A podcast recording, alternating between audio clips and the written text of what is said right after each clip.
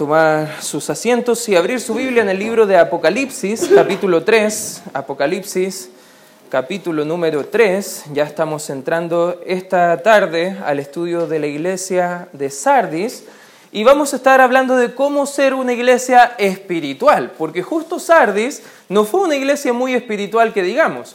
E incluso muchos escritores, muchos autores tienen diferentes perspectivas acerca de cuál es el mensaje de, de, Dios, de Cristo Jesús, a estas siete iglesias. Y una de las teorías que me pareció muy interesante cuando estaba estudiando de cada una de las iglesias de Asia Menor, es que además del mensaje ser predicado directamente para la iglesia en aquel entonces, en el periodo que el apóstol Juan escribió, más o menos entre el año 95 y 97 después de Cristo, eh, era iglesias reales dentro del sector del imperio romano de Asia Menor. Pero a la vez, algunos creen que además de tener ese entendimiento que fue escrito para iglesias eh, reales, también fue escrito de una forma eh, para animarnos a cada cristiano de diferentes épocas hasta que Él venga. Incluso algunos han llevado este argumento un poco más allá y han puesto incluso hasta fechas del periodo histórico que la iglesia ha podido enfrentar. Por ejemplo, la iglesia de Éfeso, algunos creen que inició desde el año 31 después de Cristo hasta el 100 o sea, toda la era apostólica comprendería la iglesia de Éfeso del capítulo 2, versículo 1 al versículo 5, desde la ascensión de Cristo hacia el cielo hasta los últimos días del apóstol Juan. Eso, esa época histórica aproximadamente abarcaría la iglesia de Éfeso. La iglesia de Esmirna, creen algunos que del año 100 después de Cristo hasta el 313 es lo que se conoce como la era de la persecución de la iglesia, donde fue encarnizada la persecución, donde Juan, el último apóstol, fue, fue muerto en el exilio y todo eso fue guiándose hasta el 313, hasta la instauración de Constantino. No sé si te acuerdas de la época histórica donde se funda más adelante la Iglesia Católica Apostólica Romana y todo ese periodo conllevaría las especificaciones y las ideas que va plasmando el escritor también para esta iglesia que abarcaría este periodo histórico. La iglesia de Pérgamo es la tercera de las siete iglesias y esta iglesia comprendería su periodo histórico desde el 313 después de Cristo hasta el 538, lo que se conoce como la era de la apostasía, donde se van mezclando muchas cosas que estuvimos viendo en la iglesia de Pérgamo, por ejemplo, una iglesia con el Estado, lo que la Biblia enseña que es la fornicación, el día del sol es introducido como un día de festividad, se introduce la idolatría, incluso Roma elimina toda la oposición a esta iglesia y empieza a tener como relación, o sea, como lo que hemos estado estudiando, incluso abarcaría y estaría como casi de la mano con las observaciones que hemos estado viendo, y eso se establece más o menos en el 538, la época del Vaticano, ya para que ustedes puedan entender históricamente. Tiatira, la iglesia que estuvimos viendo la semana pasada, abarcaría desde el 538 después de Cristo hasta más o menos el año 1517, donde está todo este proceso de establecer el papado y también todo lo que vendría siendo la reforma y contrarreforma religiosa. Y lo que hoy vamos a estar viendo el día de hoy, según este, esta postura, es que del año 1517 hasta el 1798 es lo que nosotros conocemos como la, la gran tribulación medieval o el periodo de la reforma y contrarreforma religiosa. O sea, esta iglesia que vamos a estar estudiando el día de hoy,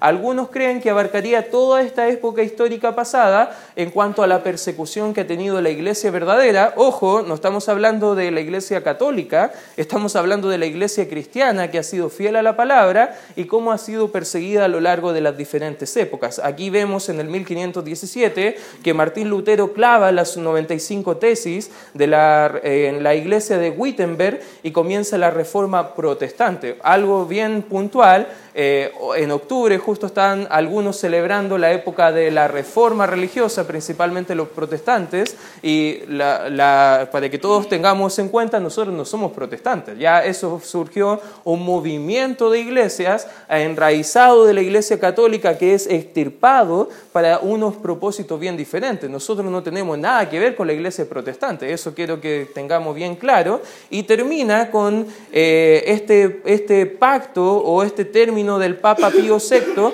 que es herido mortal y ya ahí se acaba como la hegemonía del Vaticano por sobre los diferentes países y más o menos es lo que vemos en el mensaje de las cinco iglesias de Asia Menor. Vamos a estar viendo cada semana quizás otro periodo histórico, pero son datos históricos bien interesantes que podrían enriquecer un poco el, estudio de Apocalipsis. Ojo, no estamos diciendo que sea esa la postura, porque la Biblia no lo especifica, pero también es bueno considerar quizás para un estudio un poco más profundo que no vamos hacer eso el día de hoy, ¿ya? porque si no estaríamos mucho tiempo y sé que muchos tienen hambre y quieren ir a tomar once. Ya, hermanos, así que no vamos a entrar en eso. Pero capítulo 3 del libro de Apocalipsis, ahora sí volviendo a la Biblia, vamos a ver esta iglesia, esta iglesia poco espiritual, que estaba en un sector bien interesante, en una peña arriba. Hoy en día es casi imposible llegar al sector donde estaría esta iglesia ubicada, Sardis, porque hay tanto caudal de corrientes y de aguas que llegan a ser casi, algunos han titulado las aguas que corren alrededor de Sardis como una sopa. Imagínate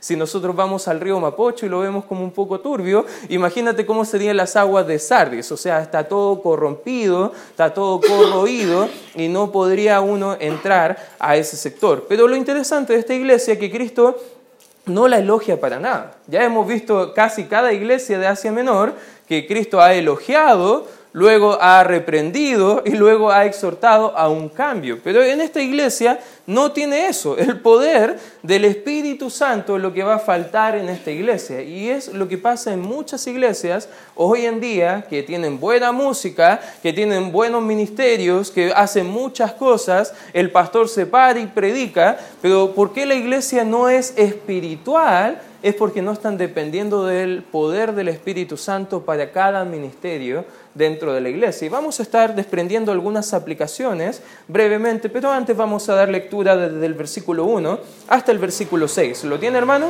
¿Me puede dar un fuerte amén? Fíjese lo que dice la escritura a partir del versículo 1. Dice, escribe al ángel de la iglesia en Sardis, el que tiene los siete espíritus de Dios y las siete estrellas, dice esto. Yo conozco tus obras, que tienen nombre de que vives y estás muerto. Sé vigilante y afirma las otras cosas que están para morir, porque no he hallado tus obras perfectas delante de Dios. Acuérdate pues de lo que has recibido y oído, y guárdalo y arrepiéntete.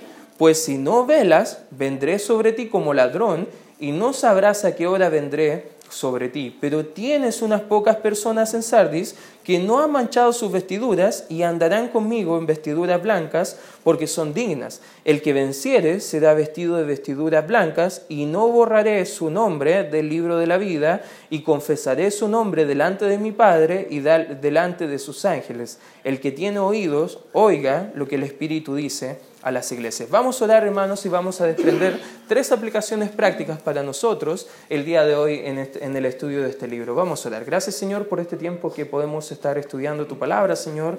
Te pido y te ruego que me ayudes a tener claridad de mente para poder expresar tus ideas, Señor, no las mías, a través del estudio de, este, de esta carta, que es un mensaje a una iglesia, y claramente podemos desprender muchas aplicaciones también para nuestra propia iglesia local. Gracias, Señor, por lo que estás haciendo en nuestra iglesia. Ayúdanos a través de tu Espíritu Santo a entender el texto y a poder aplicarlo, y te daremos la honra y la gloria. En el nombre de Cristo oramos. Amén. Bien, hermanos, primer principio que si quieres tomar apuntes y tiene el buen ánimo o el buen hábito también de tomar apuntes, debemos entender cómo es una iglesia espiritual. Y en primer lugar, debemos entender que ser activo no significa ser espiritual. ¿Has conocido a iglesias que están muy atareados, pero la vida de los miembros de la iglesia, el día a día, no se condice con lo que están haciendo en la iglesia local el día domingo? ¿Has conocido gente así? Bueno, es porque mucha gente cree que venir a la iglesia consta de agradar a Dios si es que estoy sirviéndole. Pero nosotros no es la única forma de agradar a Dios. Y justo en esta iglesia de Sardis podemos ver que eh, tenían mucha actividad, una buena reputación. La escritura dice que tenían un buen nombre, pero solo tenían la apariencia de ser una buena iglesia. Tenían la apariencia de ser una iglesia piadosa muchos cultos, muchos proyectos probablemente, pero sin vida verdadera, porque la escritura viene diciendo que tenían testimonio de estar vivos, pero en realidad estaban muertos, ¿Qué significa eso? Que muchos dentro de la iglesia local, tristemente, ni siquiera eran salvos, ni siquiera eran hijos de Dios, ni siquiera habían compartido o habían profesado ser hijos de Dios. Quizás decían, yo soy cristiano, pero nunca habían puesto su fe en Cristo Jesús de forma sincera, nunca había habido un arrepentimiento genuino de sus pecados y haber puesto su fe en Él. ¿Cómo podemos pensar que mucha gente va a la iglesia hoy en día y no son salvos? Puede ser un poco, un poco como tirado de las mechas, como se dice en buen chileno, pero es lo que pasa hoy en día con muchas iglesias alrededor del mundo. Tú conoces sectas que son muy religiosas, muy, muy efectivos en su trabajo, incluso mucho más celosos que nosotros en evangelizar, con un diferente evangelio obviamente, pero tienen mucha actividad, pero no son hijos de Dios. Conozco muchos, incluso del sector, que participan en estas reuniones y yo en alguna oportunidad me he acercado con la Biblia y he tratado de compartirle cómo ellos pueden tener una relación con Cristo, no una religión, sino que una relación con Él, salvación de sus pecados, pero ellos creen que lo que hacen está bien para agradar a Dios. Y muchos el día de hoy viven de esa forma. Fíjate lo que dice el libro de Mateo, acompáñame por favor ahí, en el libro de Mateo capítulo 7 libro de Mateo, capítulo 7, a partir del versículo 21. Fíjate lo que dice la escritura. No todo el que me dice Señor, Señor, entrará en el reino de los cielos. ¿Qué está diciendo acá el escritor? No todo el que va a una iglesia, no todo el que nace en una familia cristiana, no todo el que es bautizado, no todo el que lee la Biblia, va a ir al cielo. O sea, eso es lo que está diciendo acá la escritura, fíjate, sino el que hace la voluntad de mi Padre que está en los cielos. 22. Muchos me dirán en aquel día, en el día del juicio, Señor, Señor, ¿no profetizamos en tu nombre? Y en tu nombre echamos fuera demonios, y en tu nombre hicimos muchos milagros, y entonces les, ¿qué dice? Declararé, nunca os conocí. Subrayen esas frases, por favor, nunca os conocí. Apartaos de mí, hacedores de maldad. La palabra conocer acá en el griego, la idea es de un conocer a través de una relación. Es la idea de un esposo con una esposa que no solamente se aman, pero tienen una comunión, tienen una relación, tienen un conocimiento, porque mientras más pasan tiempo juntos, más pueden conocerse íntimamente. O sea, lo que está diciendo acá la escritura, que no todas las personas que van a una iglesia o dicen que son cristianos realmente lo son, sino los que realmente tienen una relación personal con Cristo Jesús. Y ojo, porque muchos, incluso de acá del mismo sector, mucho tiempo han ido a alguna iglesia y con el pasar del tiempo alguien les mostró claramente con la escritura y ahí pudieron entender de forma real qué es el Evangelio y han podido arrepentirse de sus pecados y creer en Cristo Jesús. Y ahí recién pasan a una nueva criatura. ¿Has conocido gente que tú le invitas a la iglesia y te dicen, no, no, yo, yo participé desde chico? Y si tú le preguntas, ah, ¿y eres salvo? No, yo, bueno, sí, porque yo he ido toda la vida a la iglesia. Ya, pero ¿cuánto te arrepentiste de tus pecados? ¿Cuánto creíste en Cristo? No, es que toda la vida. algo anda mal en esa declaración. Porque no sé si entiendes que no es de algo de costumbre, sino tiene que ver con una comunión con el Señor. ¿Cuántos de nuestros familiares están en esa realidad? ¿Cuánta gente hoy en día que conocemos que están en una iglesia, quizás que no enseñan de forma, eh, de forma clara el Evangelio, no enseñan de forma clara una presentación del Evangelio y están cegados con su actividad, pero en realidad no hay nada espiritual porque no mora el Espíritu Santo de Dios dentro de ellos? Que muchos el día del juicio van a pararse delante del Señor y en realidad el Señor les va a decir, apartados de mí, hacedores de maldad, porque nunca los conocí. Qué triste, qué triste testimonio de lo que estaba pasando en esta iglesia. Acompáñame al libro de Isaías, por favor. Fíjate lo que dice el libro de Isaías, capítulo 29. Isaías, capítulo 29. Vamos a dar lectura en el versículo 13. Si lo tienes me puede dar un fuerte amén. Fíjate lo que dice el versículo 13, casi leo el capítulo 28.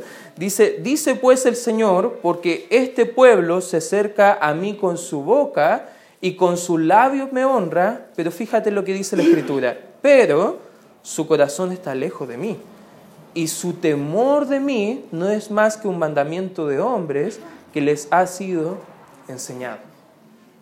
Triste, pero es la realidad de mucha gente. Quizás no de acá, pero quizás de otros lugares, o quizás también de acá, no lo sabemos, porque yo no conozco tu realidad, pero sí debemos tener cuidado porque hacer sin ser es hipocresía espiritual. ¿Te has dado cuenta que tenemos un triángulo atrás en la iglesia y dice en la base ser, más arriba dice hacer, más arriba servir, ahí tenemos el modelo Mirko que puede ir con la mano, y entrenar, ¿ya? Y muchos vienen a la iglesia y dicen, pastor, quiero servir. Perfecto, vamos a hablar en el discipulado, porque para poder servir, el tercer escalafón, debemos entender bien quiénes somos en Cristo, porque esa es la base de todo lo que hacemos como, como, cristianos, porque si entendemos quiénes somos, de forma natural vamos a empezar a hacer para el Señor, porque entendemos cuál es el plan y la voluntad de Dios, y de forma natural cuando ya estamos haciendo lo que somos, vamos a estar sirviendo y luego entrenando. Te está dando cuenta, pero muchas iglesias invierten el orden. Están pensando que tú debes hacer, hacer, hacer, hacer, hacer, y nunca te explican las verdades espirituales de quiénes somos en Cristo. Mucha gente va a la iglesia hoy en día y piensa que por hacer mucho van a estar bien con el Señor. Pero no, hermanos es porque Dios ya hizo todo en la cruz que podemos estar bien con el Señor. Amén, hermanos. Es porque Él ya hizo todo en la cruz, nosotros podemos tener aceptación en el amado. Efesios capítulo 1, versículo 6 dice que ahora somos aceptados en el amado. No tenemos que hacer cosas para que agradar a Dios, porque ya le agradamos en Cristo Jesús, pero cuando lo entendemos, es imposible no hacer cosas para el Señor. ¿Lo entiendes? Y esa es la diferencia que nos muestra la Escritura. Cristo condenó a fariseos, ¿por qué? Porque hacía muchas cosas, pero en su corazón estaba mal con Dios. Oraba mucho y daba muchas limonas y muchos diezmos y fueron hipócritas. Mira lo que dice el libro de Mateo. Acompáñame por favor ahí en el libro de Mateo. Vamos a hacer un pequeño estudio ahí en el capítulo 6, versículo 1. Dice, guardaos de hacer vuestra justicia delante de los hombres para ser visto de ellos. De otra manera, no tendréis recompensa de vuestro Padre que está en los cielos. Versículo 2. Cuando, cuando pues des limosna, no hagas tocar trompeta delante de ti como hacen los, que dice? Hipócritas, en las sinagogas y en las calles para ser alabados por los hombres, de cierto digo que ya tienen su recompensa. Mas cuando tú des limosna, no sepa tu izquierda lo que hace tu derecha, para que sea tu limosna en secreto, y tu Padre que ve en los secretos te recompensará en público. Y cuando ores, no seas como, nuevamente la palabra, los hipócritas, porque ellos aman el orar en pie en las sinagogas y en las esquinas de las calles para ser visto de los hombres. De cierto digo que ya tienen su recompensa, mas tú, cuando ores, entra en tu aposento, en tu pieza, y cerrada la puerta, ora a tu Padre que está en, el en, secreto, y tu Padre que ve en los secretos te recompensará en público. ¿Te está dando cuenta que lo que Dios está más demandando es lo que nosotros somos en privado, más lo que hacemos en público? Fíjate lo que sigue diciendo el mismo libro en el versículo, mismo capítulo, perdón, en el versículo 16 en adelante. Fíjate, cuando ayunes, no seas austeros como los hipócritas, porque ellos demudan sus rostros para mostrar a los hombres que ayunan. De cierto digo que ya tienen su recompensa. Pero tú, cuando ayunes, unge tu cabeza y lava tu rostro, báñate. Eso es lo que está diciendo la escritura. Ya, o sea, si estás ayunando, no tienes que llegar a la iglesia con ojeras y diciendo, oh, es que he estado sacrificándome en el cuerpo porque estoy siendo espiritual. Ya, esa no es la idea. O sea, la Biblia está diciendo, si estás ayunando, tu Padre que ve los secretos, eso debes saberlo. Versículo 18, para no mostrar a los hombres que ayunas, sino tu Padre que está en los secretos, y tu Padre que ve los secretos, te recompensará en público. Mira lo que dice el capítulo 23 de Mateo. Acompáñame por favor ahí. Capítulo 23. Fíjate el versículo 5, Mateo 23, 5, dice, antes hacen todas sus obras para ser vistos por los hombres aquí justo está acusando Cristo a escribas y fariseos y dice, pues ensanchan sus filacterías y extienden los flecos de sus manos. Versículo 27, para no leer todo el pasaje, vamos al 27 y dice, ay de vosotros escribas y fariseos, nuevamente la palabra que dice, hipócritas, porque sois semejantes a sepulcros blanqueados, que por fuera la verdad se muestran hermosos, más por dentro están llenos de huesos de muertos y de toda inmundicia. Está hablando de lo mismo que en Apocalipsis, te estás dando cuenta que hay mucha actividad, pero poca espiritualidad, no están siendo lo que deben ser. Fíjate lo que dice el 28, así también vosotros por fuera, a la verdad, os mostráis justos a los hombres, pero por dentro estáis llenos de hipocresía e iniquidad.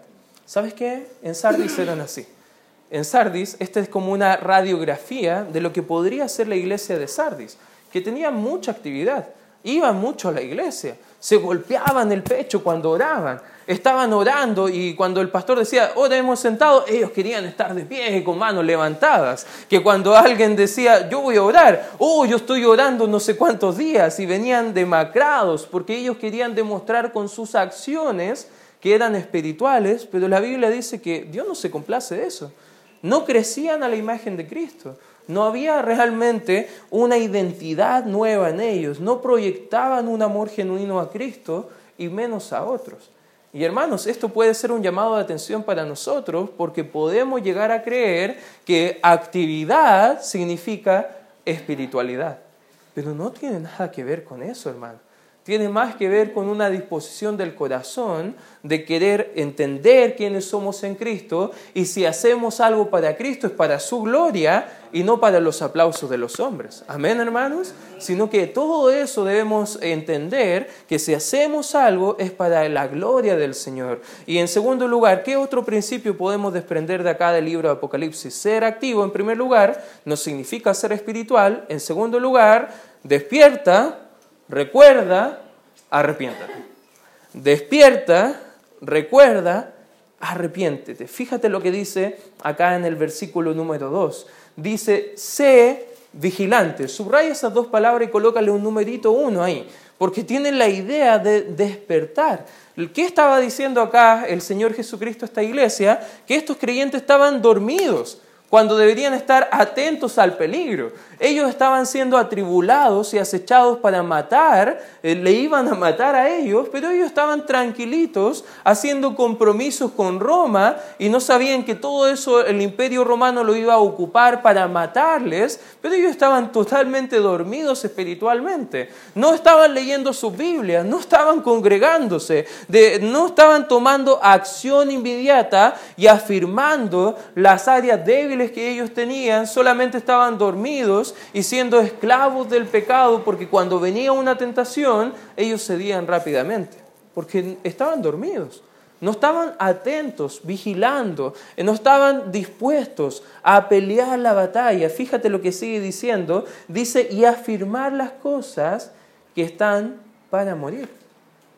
Tristemente, en diferentes iglesias más predomina la cultura qué es lo que Dios le agrada y nos dice su palabra.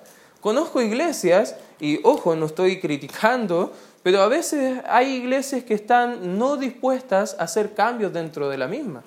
A veces, no sé, tener una pantalla con versículos bíblicos podría ser para algunas iglesias un símbolo de aberración espiritual y si alguien entrara a esta iglesia se rasgaría sus ropas, no sé si en sentido figurativo o literal, pero estarían como, no, ¿cómo? No, la Biblia, la Biblia en el papel.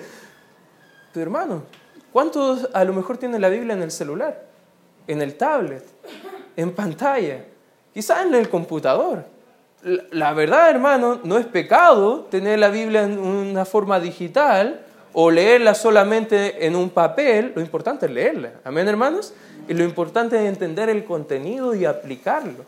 A veces podemos debatir largas horas cómo debe ser una iglesia, con todas las luces apagadas o con todas las luces prendidas, con bancas de madera o sillas a lo mejor de plástico y metal como las tenemos, o no sé, sillas plegables, cómo debe estar pintada la iglesia, cómo debemos cantar, solo con himnarios o canciones contemporáneas, y podemos entrar a debatir más cosas culturales que no tenían nada que ver con la iglesia de aquel entonces y lo lo único que hacen todas esas cosas de activismo religioso es que nos descuidemos con las cosas que realmente importan, como agradar al Señor, como ganar almas para Cristo, como disipular a los creyentes, como hacer la obra misionera.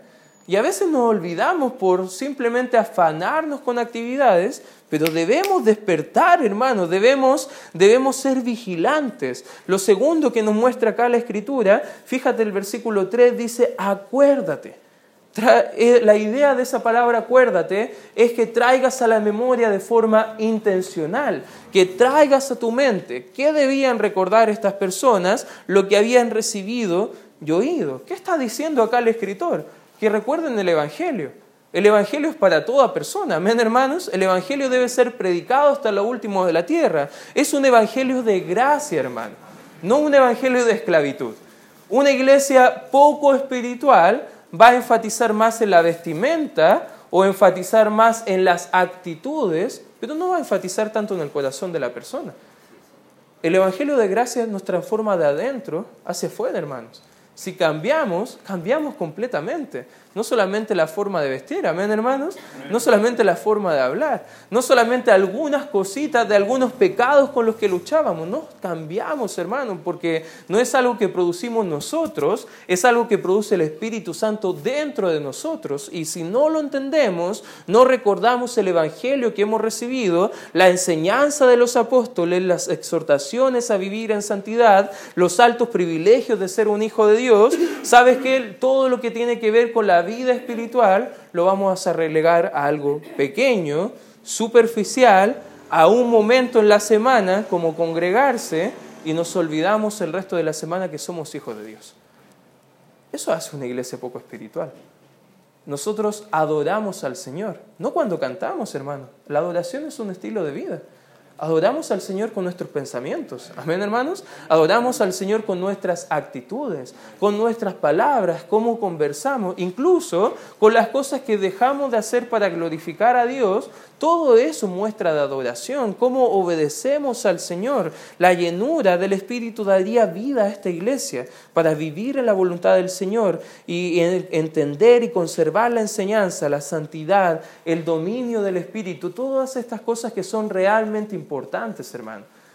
La verdad, si quieren sentarse en la primera fila o en la última fila, no importa. Lo importante es que preste atención a la palabra.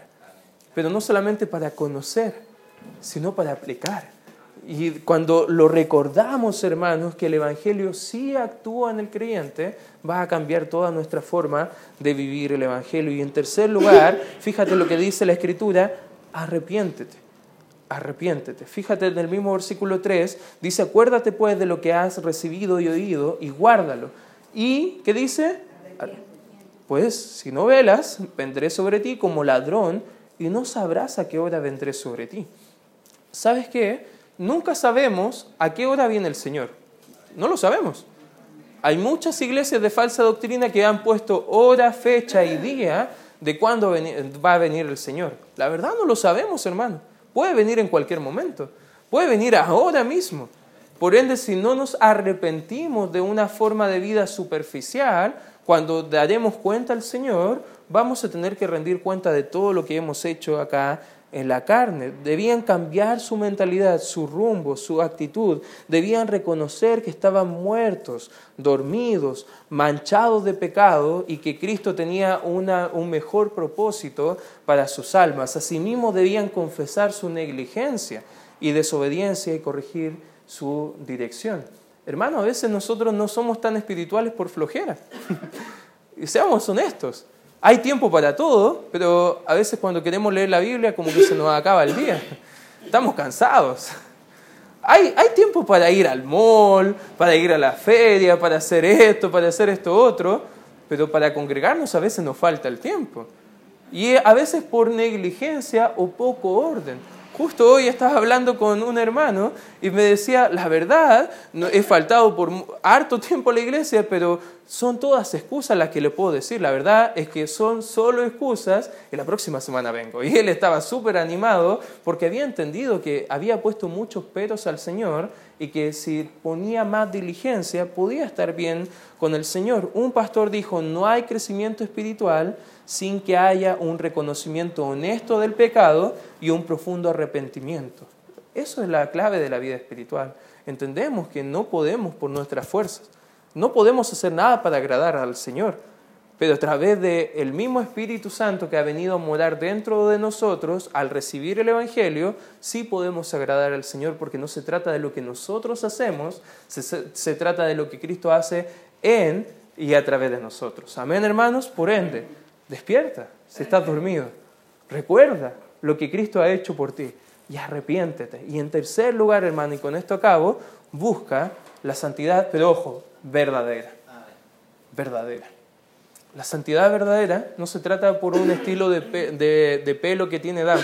Ya no es que lo deje, lo deje más larguito y no se maquille tanto y por eso es más santa. No tiene nada que ver.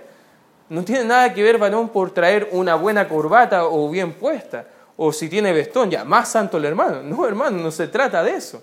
No se trata de qué ritmo tenemos en la música. Ya, cajón, no, satánico. No, algunos dirían eso.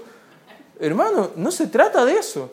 Eso no te hace más santo. ¿Sabes lo que te hace más santo? Obedecer la palabra del Señor obedecer lo que Dios ha dicho claramente en su palabra y vivir de acuerdo a eso. Para el cristiano, las vestiduras blancas que vemos aquí significan santidad. Lo que está diciendo acá el escritor en pocas palabras, si tú te comprometes con Cristo, debes vivir en santidad. Alejado lo que más puedas del pecado y consagrado lo que más puedas delante del Señor. Será vestido de vestiduras blancas, dice la Escritura. Habla de la justicia de Dios que nos hace aceptos delante de Él. ¿Sabes qué? Tú no tienes que hacer nada para ser aceptado por Dios más que recibir a Cristo. ¿Cuántos de acá ya han recibido a Cristo? ¿Amén? Entonces ya son aceptos. Delante del Padre ya tienen en su posición vestiduras blancas. Pero ¿sabes qué? Es fácil eh, mancharnos en este mundo contaminado por el pecado. Por eso debemos mantenernos puros, mantenernos íntegros. De ninguna manera quitaré su nombre del libro de la vida, dice acá. Es una promesa de la seguridad de salvación, de la santidad que no me hace salvo ser santo, sino mi salvación motiva mi santidad verdadera. Por eso cuando busco la santidad de forma real, no estoy enfatizando las cosas externas, estoy enfatizando mi ser interno. Y eso va a confirmar que soy salvo y me siento seguro. ¿Por qué a veces gente no está tan segura de su salvación? Porque anda jugando con el pecado. Porque anda jugando a la iglesia. Van un tiempo y solamente se involucra en algunas actitudes, pero no hay cambio real. Hermano, eso es lo que pasaba en Sardis. Una iglesia poco espiritual. Y si tu vida refleja esta vida de esta iglesia, hoy te animo, hermano. Déjate de estar dormido. Despierta. Cambia tu actitud, arrepiéntete. Y sabes que el Señor va a ayudarnos a poder vivir como a Él le agrada y no como nosotros buscamos agradar. Vamos a orar, hermanos. Gracias, Señor, por este tiempo estudiando tu palabra. Te pido y te ruego, Señor, que nos ayudes a ser una iglesia espiritual, no una iglesia como la mayoría de las iglesias que enfatizan lo externo y no lo que a ti te agrada, Señor, y te daremos la honra y la gloria.